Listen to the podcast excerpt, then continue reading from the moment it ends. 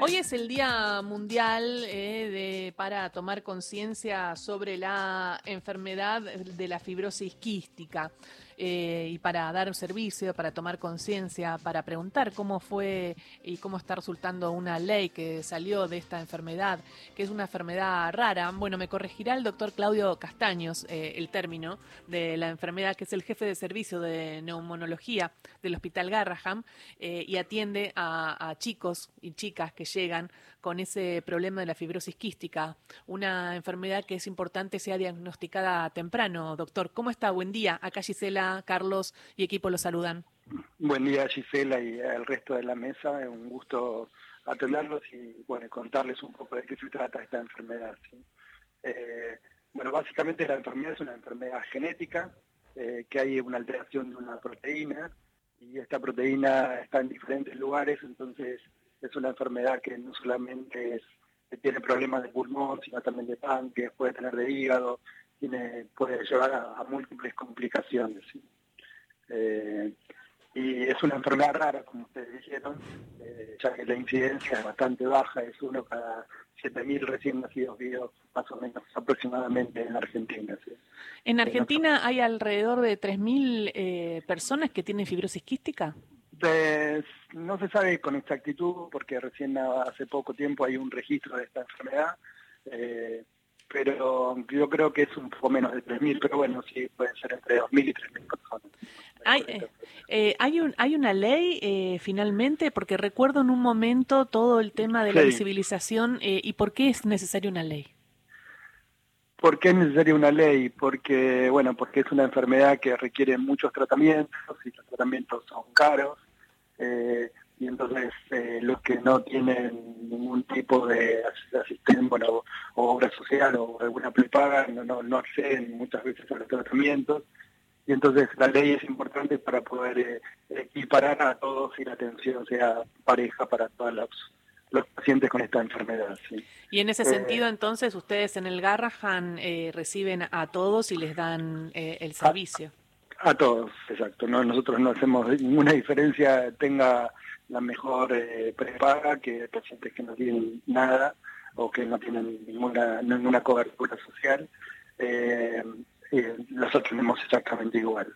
Y sí, la ley sirvió para que eh, a través del Ministerio de Salud muchos de los pacientes que no, no, no, tenían ningún acceso a medicación ahora puedan tenerlo, incluso medicaciones que, que son nuevas, que son más eficaces y son muy costosas.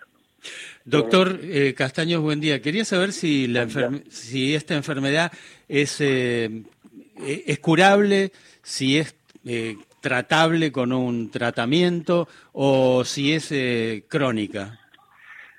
por el momento no es curable, habría que hacer, habría que hacer como un, un cambio genético para que sea curable, que todavía eh, no se hace, pero no, no creo que tarde mucho tiempo. Eh, sí es tratable y lo que sí han aparecido nuevos tratamientos que son mucho más eficaces. Hasta hace unos años esta enfermedad hacía que los pacientes tuvieran una expectativa de vida mucho menor que la población en general. Mm. Eh, actualmente con esta nueva medicación espera que la expectativa de vida sea muy similar, que se convierta en una enfermedad crónica. ¿sí?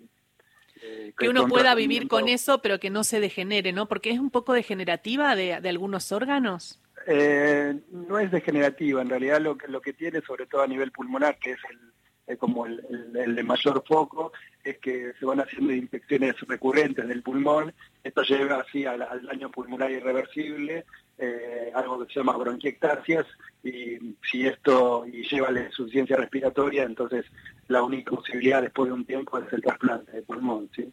Eh, la idea es que con esta medicación lo que uno trata de hacer es que justamente la proteína esta que no funciona, funcione eh, y funcione en parte y entonces la afectación no sea tan severa eh, y que la expectativa de vida sea mucho mejor eh, que previamente. Doctor, usted mencionó hace un ratito el concepto de cambio genético. ¿En qué consiste? el cambio genético es el cambio, en realidad es el cambio de, eh, o sea, la proteína está formada por un montón de sustancias que se llaman aminoácidos. ¿sí? Cuando algunos de esos aminoácidos, cuando son importantes, se cambian, la proteína no es funcional. En el caso de esta proteína es una proteína que, va a la, a la, membrana de las células y es, como si fuera un canal que deja salir una sustancia que es cloro eh, y con el cloro está aparejado que, eh, bueno, hay otra sustancia que el cloro es una sustancia negativa, eh, el, hay un intercambio con otra sustancia que se llama sodio, que es cloro de sodio, que es como la sal, ¿sí? y, y esto hace que cuando este canal no, sale, el cloro queda dentro y el sodio también de las células, y entonces el agua que está afuera entra más a las células y entonces se hacen como unas secreciones que son como, como muy deshidratadas, como muy pastosas, muy como si fuera un chicle.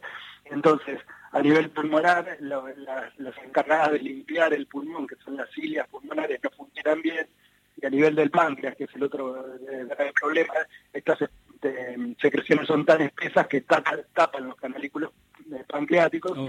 y entonces cuando la comida llega al, intestino no hay no hay enzimas pancreáticas para disolverlas y que se pueda absorber.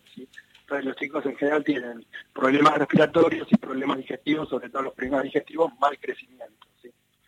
Entonces uno tiene que estar atento para la detección y pensando en las familias cuando ven que su niño, por ejemplo, no está creciendo bien, eh, está bien hacer, por, ejemplo, el diagnóstico para ver si podría ser esa enfermedad. Sí, eh, en realidad ahora el diagnóstico en la mayoría de los casos de los, de los chicos se hace eh, apenas nacen, todos saben que le sacan una gotita de sangre del talón a los chicos y, y eso se analizan varias enfermedades una de las que se descarta es esta que se llama fibrosis quística. Ah, muy importante. Entonces ahora ya se detecta apenas uno nace. Eh, sí, en la mayoría de los casos se detecta rápidamente. Eh, hay que confirmarlo, porque esto es como una cosa de detección amplia, pero después se confirma con un estudio que se llama test del sudor. ¿sí? Eh, que el, el test del sudor es un estudio que se saca, se recolecta sudor de la piel y esto se manda a analizar. En general estos chicos tienen una cantidad de cloro en el sudor mucho más eh, alta que la que tiene cualquier paciente que no tiene la enfermedad. Doctor, ¿y el, el, chico enfermo de fibrosis quística tiene que eh, cumplir con un plan alimenticio especial? Mm, no, en realidad eh, no, no es que tenga que, tener una, sí tiene que tener una dieta más calórica que la de cualquiera de nosotros. Y esto se debe a que como no absorben bien, tienen que suplir las calorías que pierden eh, por la materia fecal con eh, comiendo más. Pero cuando a los chicos, eh, como no, no les funciona el páncreas, se les da antes de comer algo que se llama enzimas pancreáticas, que son enzimas pancreáticas en general son de cerdo, que vienen en granulitos, entonces cuando la comida llega se puede mezclar con esto y entonces se puede absorber mejor hasta hace unos años decíamos que los chicos eran braquitos y chiquitos, ahora eso está horriblemente mal y nosotros queremos que sean como cualquier otro chico que crezca normalmente. Es muy importante en ese sentido el trabajo que hicieron de investigación y preguntarte cómo está el nivel de la Argentina, porque por lo que escucho estamos muy avanzados también en el tratamiento de esta enfermedad. Sí, eh, la, verdad que dentro de los países de Latinoamérica, junto con Brasil, eh, somos de los países más avanzados. Hay varios centros de de tratamiento a, lo largo del país, no solamente en Capital y en, Buenos Aires, sino en el interior también. Y, y sí hay, hay medicaciones nuevas que, bueno, que, es esta que, hace que funcione esta proteína, que en Argentina se produce. Eh, esto se llama triple terapia porque es una combinación de tres drogas diferentes eh, y entonces hace que, que, la proteína esta funcione y que muchos de los problemas que tienen estos pacientes eh, sean como más leves eh, o que bueno que no tengan tantos problemas como tenían antes ¿no? Eh, aparte de, esta medicación los chicos tienen que hacer todos los días una serie de, cosas que les insume bastante tiempo que hasta que apareció esto era mucho más tiempo ahora se, puede reducir un poco el tiempo de tratamiento pero aproximadamente el tratamiento previo a estas, estas nuevas medicaciones llevaba entre dos horas y tres horas por día porque consistía en nebulizaciones, en kinesioterapia, que había que hacer una o dos veces por día o hasta tres veces por día, dependía mucho de la, de la evolución de los pacientes. ¿no? Mm. Doctor, y se me viene eh, su trabajo en el Hospital Garrahan, un hospital tan tan importante. Tuvimos la oportunidad de ir con Radio Nacional a festejar un aniversario eh, del hospital eh, hace un año y, mm, y, ahí van niños de todo el país y van niños incluso de otros otros países de frontera que van a tratarse ahí y preguntarte si es público el, el hospital.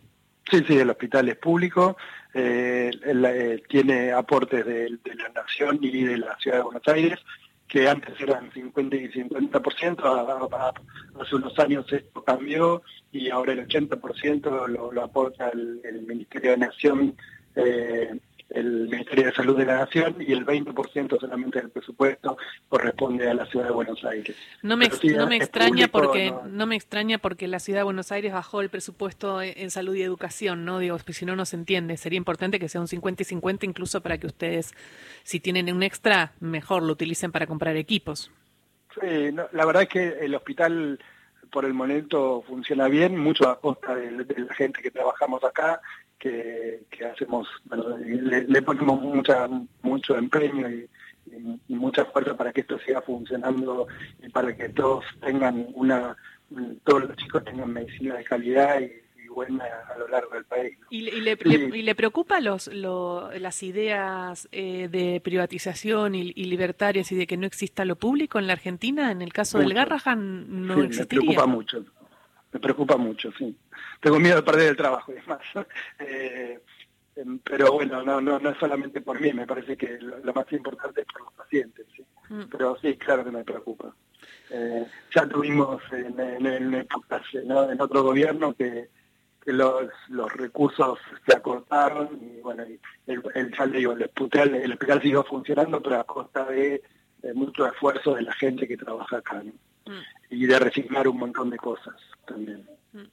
Eh, sí, claro me preocupa.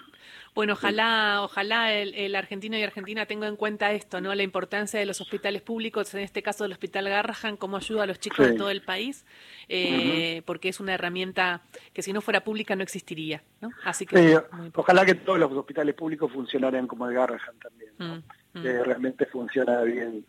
Eh, nada, sin, muchas cosas, dos fines de semana atrás hubo tres trasplantes al mismo momento, en tres equipos diferentes, en tres quirófanos eh, al mismo momento. ¿no? Eso es, la verdad que es algo impresionante, a mí me,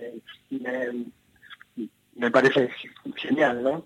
Tres eh, trasplantes al mismo momento, en simultáneo. Tres trasplantes, sí, hubo de pulmón, de corazón y de hígado, los tres al mismo momento. Qué increíble, qué, qué profesional. Fue, ¿eh? hace el, el, el, el, fin de semana pasado, no el anterior. Eh, muy bueno, muy bueno. muchísimas gracias, doctor. Realmente uno se queda al lado escuchando, escuchándolo, eh, no solo por lo que sabe de la fibrosis quística y la importancia entonces de a la familia que vayan, que si tienen dudas que lo detecten, que es tratable. Eh, y, que es tratable, sí. Sobre todo eso, que es tratable y que los chicos tienen buena evolución. Y escucharlo de su amor por el Garrahan también, es hermoso. y lo público. Y lo público, sí. Muchísimas gracias, doctor. No, gracias a ustedes por llamarme. El doctor Claudio Castaños, jefe del servicio de neumonología del Hospital Garrahan, eh, de la matrícula número 78.503. Viste que siempre hay que decir la